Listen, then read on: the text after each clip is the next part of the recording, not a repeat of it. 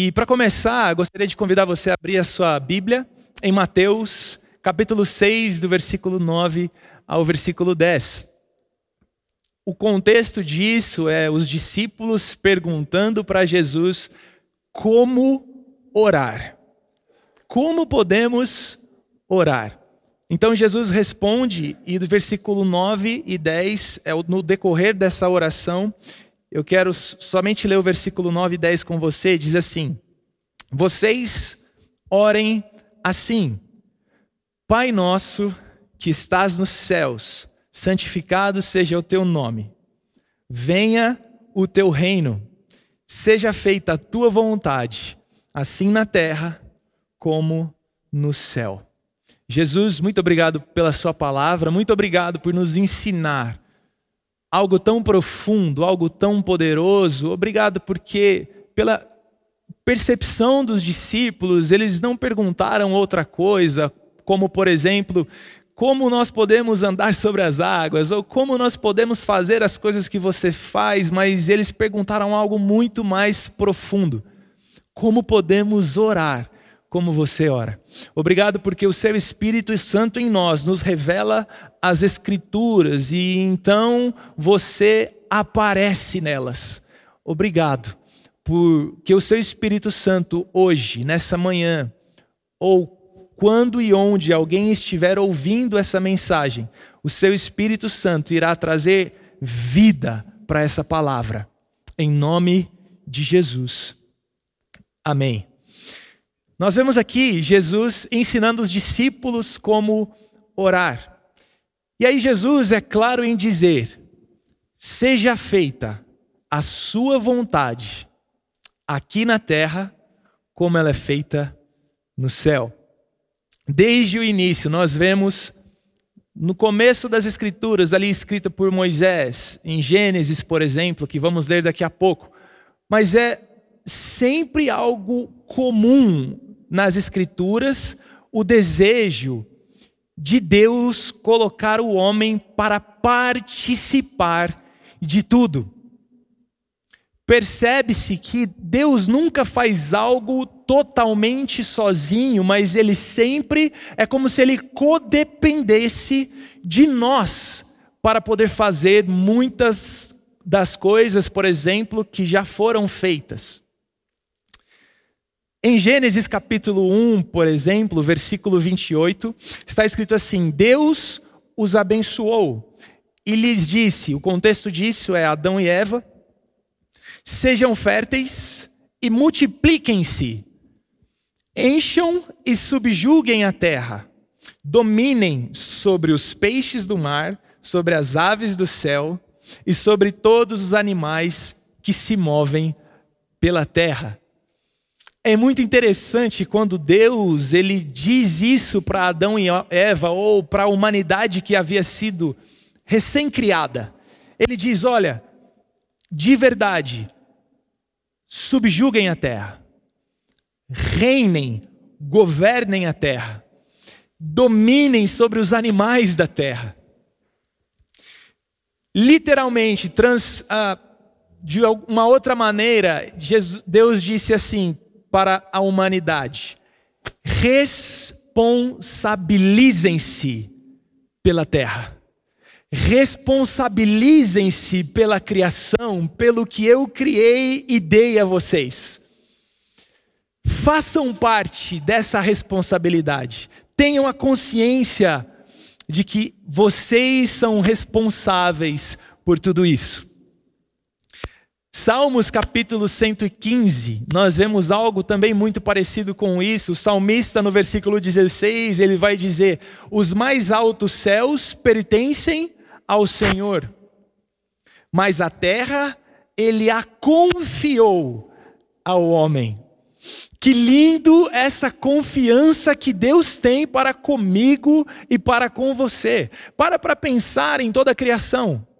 Vamos lá, para para pensar. Existem espécies ainda que não foram encontradas ou catalogadas ou até mesmo descobertas pelo homem, mas de antemão Deus já havia responsabilizado-nos de tudo isso. Muitas vezes nós não temos essa consciência, ou a gente acredita em um Deus que faz exatamente tudo como Ele quer, independente do homem, independente da gente, independente de qualquer coisa. Mas nós sabemos que esse não é o Deus que nós conhecemos em Cristo. Antes, o Deus que nós conhecemos em Cristo nos convida a sempre a termos as mesmas responsabilidades que Ele tem. Sempre enxergar as coisas, ver as coisas do mesmo lugar onde Ele as enxerga. Então, Deus, desde o começo, teve isso no coração de colocar o homem para responsabilidade. E é legal isso, mais para frente nós vamos, nós vamos entender um pouco, mas Deus sempre nos convida para um tipo de responsabilidade. Deus sempre nos convida para um tipo de negócio, vamos dizer assim. Mateus capítulo 16, versículo 19 ainda com esse pensamento, Jesus está conversando com os discípulos e ali ele faz uma pergunta: é, O que dizem que eu sou, né? Quem, o que eles estão dizendo que eu sou? Aí então ele faz uma outra pergunta e fala assim: E vocês, quem diz? É, o que dizes que eu sou? E aí então Pedro levanta e fala: Tu és o filho de Deus.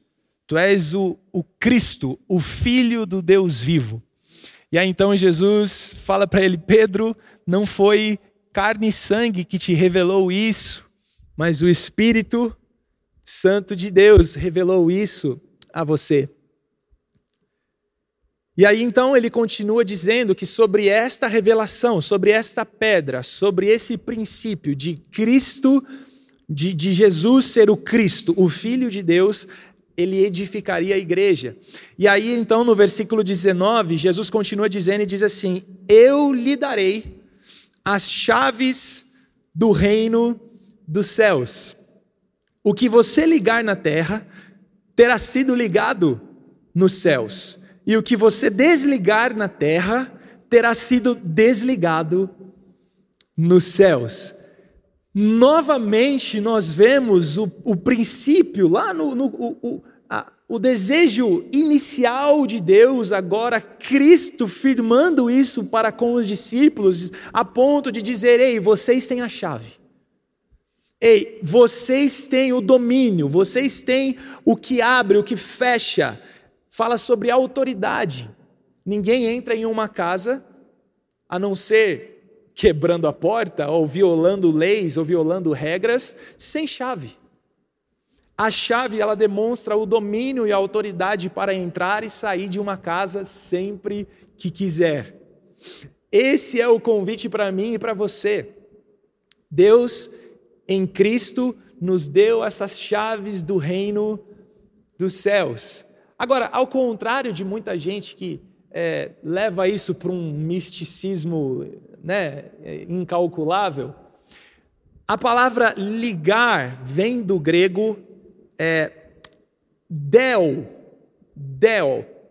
E essa palavra também é traduzida do grego como casamento, como ligação de um homem com uma mulher. O que, que o texto está dizendo? Está dizendo que eu e você temos a autoridade, temos o privilégio, temos o poder de, de repente, tornar aqui a mesma coisa que lá. Tornar o céu e a terra um. Trazer o casamento da terra com o céu. Eu não sei quanto a você, mas eu fico muito empolgado, eu fico muito empolgado com isso. Jesus, ele a chave está na mão de vocês e vocês podem casar os céus e a terra a hora que vocês quiserem. Como não sendo um privilégio. Agora, desde o começo, onde Deus disse para Adão, para a humanidade, dominem sobre a terra, agora em Cristo ele diz assim: olha, você pode tornar a terra como o céu. Você pode tornar, a terra, tornar o céu e a terra o mesmo lugar. Uau! Uau! Que convite surpreendente é esse? Que convite maravilhoso é esse para mim e para você? Em Cristo nós sabemos totalmente, completamente que nós somos amados, fomos aceitos, justificados, completamente perdoados, completamente perdoados, para sempre salvos. Isso foi um presente que Deus nos deu e jamais irá mudar. Deus não é homem para que minta, nem filho do homem para que se arrependa. O que ele nos deu, ele jamais vai tirar de volta, jamais vai tomar de volta. Temos o privilégio de saber tudo isso, de ter isso como informação, de poder também passar isso para as pessoas. E é legal porque você não precisa ser maduro, às vezes, para você saber disso. Você não precisa ser grande para saber que o seu pai ama você. Agora, quando eu era pequeno, eu nunca consegui uh, assimilar muito bem algumas vontades dos meus pais. Eu sempre achava careta demais. Ou eu sempre achava que eles não estavam querendo o meu bem. Enfim, eu sempre achava, sempre via de um ponto, de um lugar completamente diferente do deles. Tanto é que a vontade do meu pai ou da minha mãe, para mim, eram indiferentes, porque o que eu queria era fazer a minha vontade. O que eu queria era fazer aquilo que eu queria, poxa. Eu, como criança, eu via os meus amigos fazendo as coisas que eles faziam. Eu queria também fazer as mesmas, as mesmas coisas que eles faziam. E muitas vezes a vontade dos meus pais eram diferente. Mas à medida que a gente vai crescendo, à medida que a gente vai amadurecendo, inclusive teve uma vez que eu me vi fazendo e falando as mesmas coisas que meu pai falava para mim. E eu até falei, meu Deus, como eu não dava atenção para essas coisas do meu pai? Como eu não dava atenção para esse tipo de vontade do meu pai? A verdade é que o amadurecimento nos traz a consciência do mesmo lugar, da mesma posição aonde os nossos pais mostravam e revelavam a sua vontade para nós. Agora nós, por causa do amadurecimento, estamos no mesmo lugar onde eles expressavam essa vontade. Por isso que o mínimo, no mínimo, a gente entende o porquê daquelas vontades, o porquê daqueles desejos, o porquê daqueles atos, ainda que sejam errados, a gente pelo menos entende agora o porquê. E muitas vezes acredito que de repente a maioria das vezes nós fazemos igual. Nós fazemos às vezes da mesma maneira, ou sei lá, de alguma forma sutil, mas com o mesmo com a mesma finalidade. Por quê? Porque uma hora nós não estávamos na mesma posição, nós éramos imaturos, a gente não entendia, a gente queria fazer a nossa vontade, mas de repente agora nós estamos na mesma posição que os nossos pais. Agora nós enxergamos o mesmo lugar que eles enxergavam. Agora nós sentimos e vemos e, e, percebemos as coisas do mesmo lugar onde eles estavam percebendo, mas nós não. Por isso que eu penso que esse tipo de responsabilidade, este tipo de, de consciência com relação à responsabilidade pelo mundo, nos entregue, dada a nós pelo Pai, as pessoas maduras conseguem enxergar do mesmo lugar. As pessoas maduras conseguem entender e participar agora dessa vontade de Deus. Vamos lá. Tá, então beleza, vou dar uma paradinha. Eles estão consertando um negocinho. Pessoal, só um minutinho que eles estão consertando aqui o áudio e eles já, já estamos voltando, tá bom? Maravilha, estamos de volta. We are back. então, como eu estava dizendo, aonde precisamos estar é no mesmo lugar para entender a vontade e para entender as decisões que os nossos pais tomavam a respeito de nós. E nesse mesmo lugar nós podemos trazer para onde Deus está. Ah, Felipe, mas é a vontade de Deus, está tudo determinado, Deus vai fazer conforme Ele quer, nenhuma folha cai de uma árvore. Quem falou que existe esse versículo na Bíblia? nenhuma folha cai de uma árvore se Deus não permitir. Não, de jeito nenhum, nem existe esse versículo na Bíblia. A verdade é que às vezes a gente vai ouvindo coisas de um, de outro, de outro, e a gente acredita de verdade, e está tudo bem. Mas à medida que nós conhecemos, amadurecemos, nós, a nossa crença, a nossa consciência segue o mesmo caminho. A vontade de Deus. Existem duas palavras no grego que expressam, uh, que foram traduzidas uh, como vontade de Deus no português, mas que são completamente diferentes. A primeira palavra é telema e a segunda palavra é bolema. Telema é expressa também, a gente pode traduzir como desejo, como, uh, como desejo, como vontade. E ela aparece pelo menos 50 vezes no Novo Testamento. Já a palavra bolema, ela também pode ser traduzida como vontade, mas ela também é traduzida como plano, como uh, determinação é, a gente pode entender essa palavra como a vontade de Deus que ninguém pode afetar ou mudar. E todas as vezes que ela foi escrita pelos escritores ali do Novo Testamento, ela aparece no passado, nos trazendo a ideia de que esse plano já foi concluído. Ela aparece pelo menos umas cinco vezes, inclusive em Atos, está é, tá escrito que a vontade de Deus era nos dar o Filho, Cristo. Então, olha só, essa vontade bolema de Deus, esse plano de Deus foi concluído. Cristo veio, Cristo foi nos dado. Agora, essas outras 50 vezes que aparece a palavra telema, vontade de Deus, é sempre um convite de Deus a participarmos da realização dessa vontade. Uau! Que privilégio isso! Que privilégio isso! Às vezes, eu, eu, eu, eu de verdade, eu me sentia meio que, uh, como eu posso dizer, para não soar tão rude, mas eu me sentia obrigado, escravizado, quando meu pai me delegava ou me dava alguma responsabilidade. Eu, eu me sentia muito mal, eu me sentia muito mal quando eu era mais novo. Quando eu fui crescendo, eu percebi que a responsabilidade outorgada não era um peso, não era um fardo e nem era uma escravidão.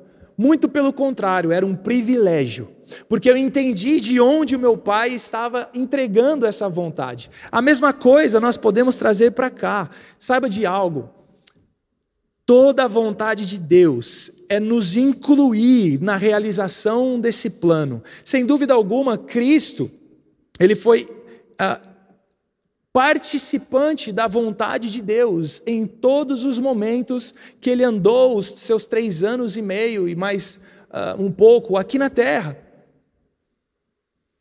Nós sabemos que Jesus é a, é a expressão exata de Deus, ele veio nos mostrar quem Deus é e veio também nos ensinar quem podemos ser. Ele veio nos revelar o coração de Deus e nos revelar como andar. Logo, tanto quanto Ele, eu e você também podemos ser participantes da realização da vontade de Deus aqui e agora. Isso é um privilégio. É um privilégio. É um privilégio podermos fazer parte da realização da vontade do Pai aqui na terra. Eu me lembro de um versículo que foram procurar Jesus e Jesus estava uh, com os fariseus no, no templo, aprendendo, ensinando. E aí a, a Maria, mãe de Felipe, aliás, Maria, mãe de Jesus, perguntou: Jesus, onde você estava? Por que você estava aqui? Ele tinha por volta de 12 anos de idade, e 12 anos para os judeus é a transição aonde uma criança passa a ser adulto. Os negócios dos seus pais, as, as, os, as empresas dos seus pais já podem ser gerenciadas e cuidadas pelos seus filhos a partir dos 12 anos de idade com os judeus.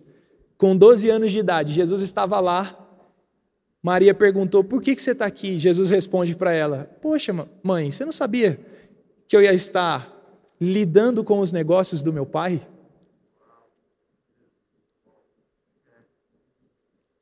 Por isso que maturidade não tem a ver com idade, mas tem a ver com consciência. Quando eu e você temos essa, esse entendimento, essa consciência, esse crescimento, os negócios do nosso Pai são importantes para nós. Os negócios do nosso Pai, a vontade do nosso Pai é importante para nós. Existem pelo menos três palavras no grego que são traduzidas para filhos ou para criança. É nephios, é, teknon e ruios. Nephios e teknon são, é, é, é traduzido como criança. Em Romanos está escrito: Todos os quanto o receberam, deu-lhes o poder de serem feitos filhos de Deus. Esse filhos é teknon, é criança, é, é recém-nascido, é, é, é criança. Agora, no mesmo capítulo de Romanos 8, versículo 19, diz assim: A natureza criada aguarda com grande expectativa que os filhos de Deus sejam revelados. Em outra tradução diz: aguarda ardentemente pela manifestação dos filhos de Deus. Essa palavra filhos é a palavra ruios, é a palavra para filho maduro, o filho que já tem idade para cuidar dos negócios do pai. Eu não sei quanto a você, mas o meu coração quase que explode por esse privilégio de podermos continuar e dar seguimento ao que o Espírito Santo estava fazendo em Cristo e continua fazendo agora através de mim e de você na terra. Eu gosto desse versículo porque está escrito a natureza criada. Ei, deixa eu te dizer algo. Aquela árvore, aquele jardim da sua casa, aquele trajeto que você faz para ir no seu trabalho, tudo isso está esperando a sua manifestação. Isso não é demais? Os animais da terra, as aves dos céus, o, tudo que existe toda a natureza criada aguarda a minha e a sua manifestação como filhos de Deus. Mas, Felipe, a, a, a terra revela a glória de Deus. Concordo. A, a terra revela a grandeza, o poder, a sabedoria, a, a, inteligência de Deus, mas somente os filhos podem revelar quem Deus é. Eu e você somos participantes desse revelar de quem Deus é aqui agora, aonde quer que estejamos, seja no nosso trabalho, seja na nossa casa, seja dentro de um prédio, seja na rua, não importa onde, existe uma responsabilidade que é nosso privilégio de revelar quem Deus é ao mundo. E o mundo está esperando ardentemente por essa revelação. Isso daqui, como o Vitor disse na semana passada, quem ama pode menos. Isso daqui, sem dúvida alguma, é uma conversa para maduros. É uma conversa para filho maduro, porque se você está ouvindo isso, você pode de verdade descartar isso e falar: não, eu sou amado, está tudo bem, eu faço o que eu quero da minha vida e está tudo bem. Está tudo bem. Mas eu de verdade, eu quero poder representar para as pessoas ao meu lado a mesma coisa que Cristo representa para mim. Eu quero poder de alguma maneira que a pessoa perto de mim, ao se encontrar comigo, possa estar se encontrando com o Pai, com o próprio Jesus. Eu e você somos convidados a isso. A primeiro, o primeiro versículo que eu li de Mateus 6, seja feita a sua vontade, na terra como é no céu. Essa palavra vontade é a palavra telema.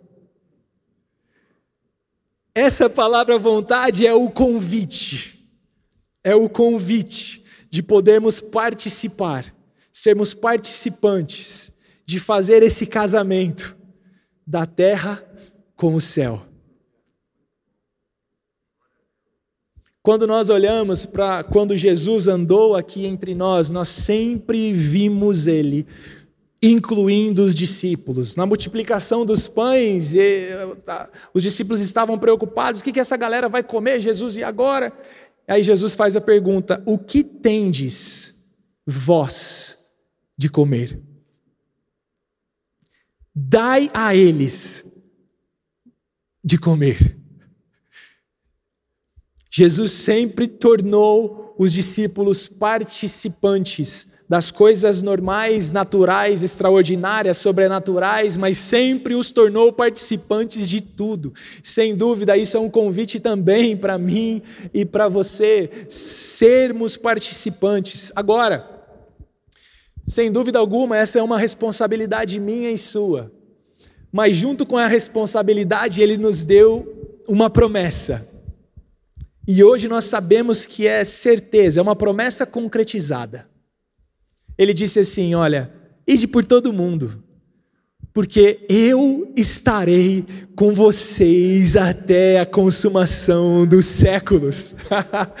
Esse convite de Deus para fazermos aquilo que é nossa responsabilidade mesmo assim, jamais estaremos sozinhos, Ele sempre vai estar com a gente, participando. Eu me lembro muito de um exemplo que eu ouvi uma vez, onde o, o, o, esse pastor, esse amigo meu, estava é, parafusando uma, um, um, parafuso na parede, e ele estava duro, estava duro.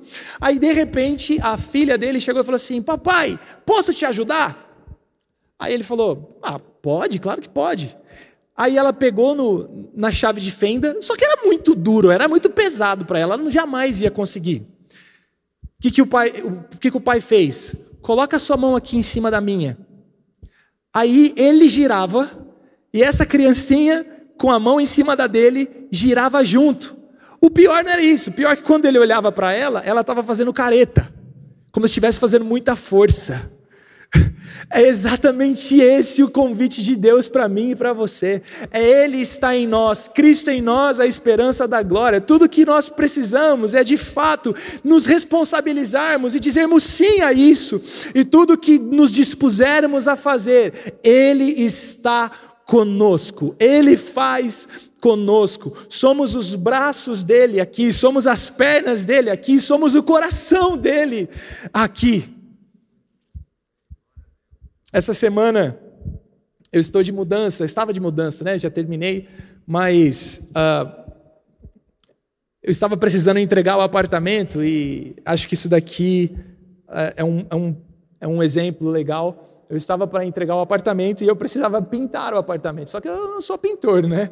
Mas eu falei, não, eu vou pintar isso aqui, eu vou pintar. E eu comecei a pintar aquele apartamento de verdade, eu, eu fiz o máximo ali que eu conseguia, procurei alguns vídeos no YouTube, né, videoaulas ali e tal.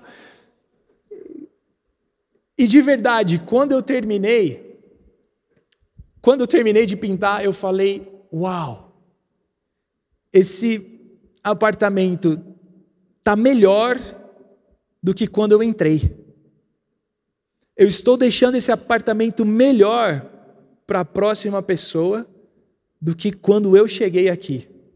Inclusive, na vistoria, o, o, o rapaz que estava é, fazendo a vistoria, ele falou: Olha, parabéns, é muito difícil a gente encontrar um apartamento assim, tão conservado quanto vocês deixaram, inclusive a limpeza. Eu fiquei parando para pensar sobre aquilo e é, é mais ou menos assim: Cristo já pagou pela tinta, já pagou pelas ferramentas, já pagou pelos pincéis, já pagou pela massa corrida, já pagou por tudo, nos deu de presente. Não só isso, o Espírito Santo é o nosso vídeo no YouTube, que a gente consegue saber como fazer. Ainda mais, ainda mais do que isso, ele, nós sabemos que Ele está conosco e jamais vai nos deixar, mas a decisão de pintarmos um mundo melhor para quem vem após de nós, essa decisão é nossa. Essa decisão é minha e sua. Seja convidado nessa manhã, de verdade, deixe o seu coração queimar e arder por essa verdade. O Espírito Santo está me convidando, da mesma maneira que ele estava em Cristo, cumprindo, realizando a vontade do Pai sobre a terra, trazendo o casamento da terra com o céu. Esse mesmo Espírito, o mesmo Espírito que ressuscitou Cristo dentre os mortos, o mesmo Espírito hoje está dentro de mim e é o mesmo convite. Continua o mesmo convite. Sinta-se privilegiado com essa notícia. Eu me sinto muito privilegiado com essa notícia. Não precisamos temer porque Ele sempre estará conosco. Vamos pintar um mundo melhor, hoje e agora. Nós vamos participar da, da ceia. Hoje nós temos o privilégio de nos lembrarmos daquilo que Cristo fez por nós então eu quero convidar você a separar esse, uh, o que você tiver aí para fazermos esse momento de ceia e para participarmos juntos enquanto nós ouvimos essa canção. Uh, juntos, eu quero convidar aí aonde você estiver para pegar, ah, Felipe, eu não tenho, não pode ser água, só não pode ser Coca-Cola, brincadeira. Mas se você tiver qualquer líquido, Cristiano Ronaldo, Se você tiver qualquer líquido, quero convidar você a colocar, se você tiver qualquer alimento sólido, seja o que for, um pão, um macarrão, um miojo, um pão duro, um pão amanhecido, quero convidar você a, a ir lá e pegar esse elemento, esse, esse símbolo, para nós nos lembrarmos juntos daquilo que Cristo fez por nós.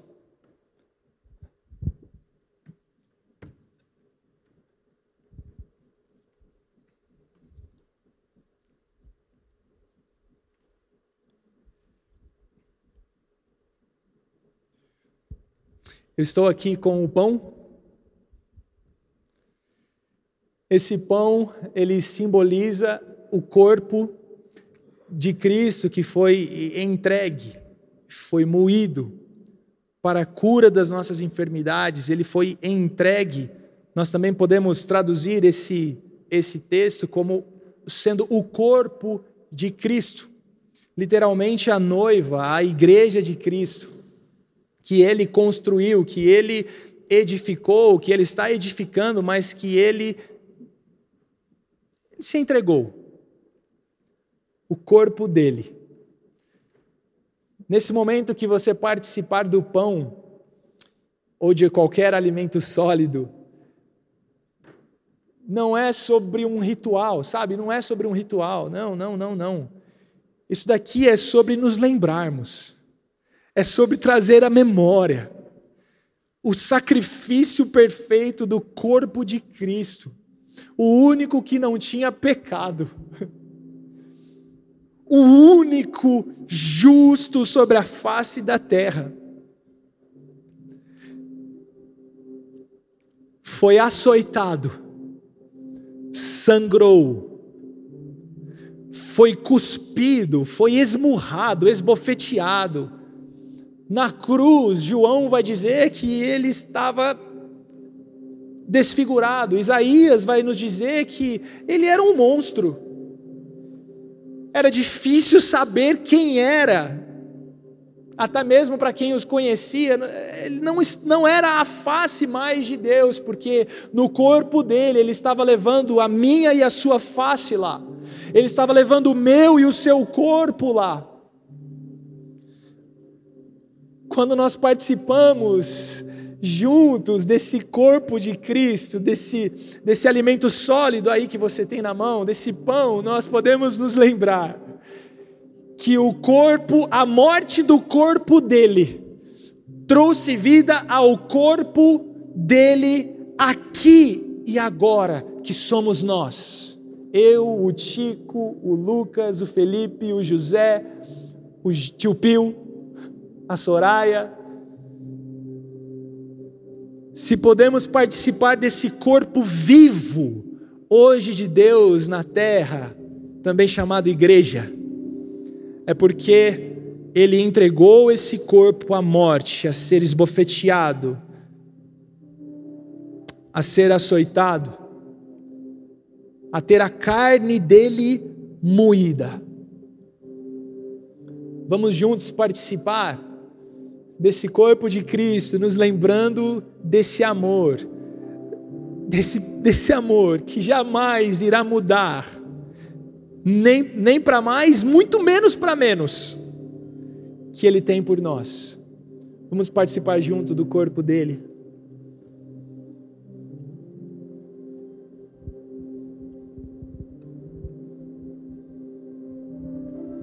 Obrigado, Jesus. Obrigado, Jesus. Obrigado, Jesus. Ele foi ferido pelas nossas iniquidades.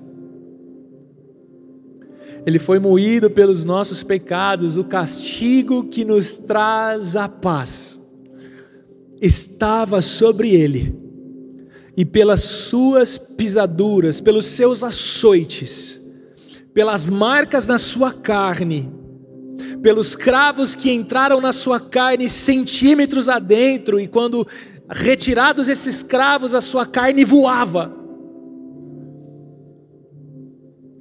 Pelas suas pisaduras, nós fomos sarados. Obrigado, Jesus. Obrigado, Jesus porque o Senhor entregou o seu corpo a morrer, para que o seu corpo pudesse viver agora através de nós na terra. Igreja, dois ou mais. Obrigado, Jesus.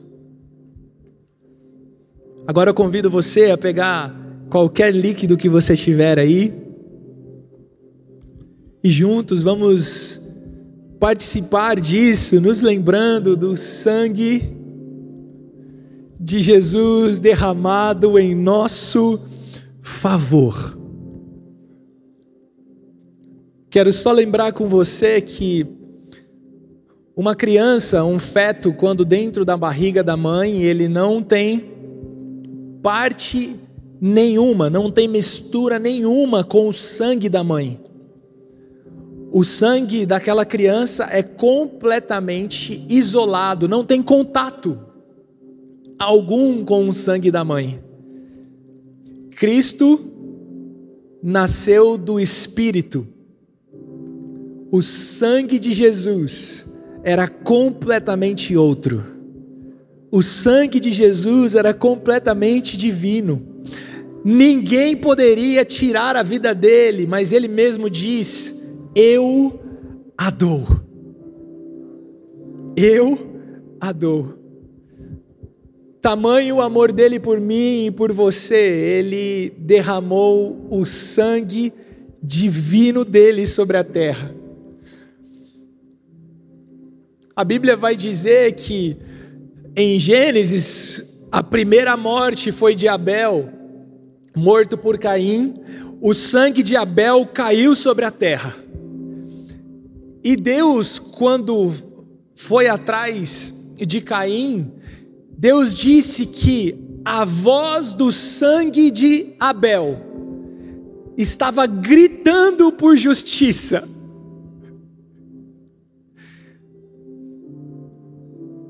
Logo após Cristo ser crucificado, nós aprendemos que os, agora a voz do sangue de Jesus que caiu sobre a terra disse: justiça concluída, justiça feita, maior e melhor é a voz do sangue de Cristo agora que caiu sobre a terra, ao meu favor e ao seu favor. Esse sangue que nos lavou completamente, definitivamente de todos os pecados. esse sangue que é uma cachoeira de limpeza, uma cachoeira de vida nas nossas veias agora. O sangue dele também passa. Vamos juntos participar desse sangue de Jesus, nos lembrando que ele foi vertido para perdão total de todos os nossos pecados, passados, presentes e futuros.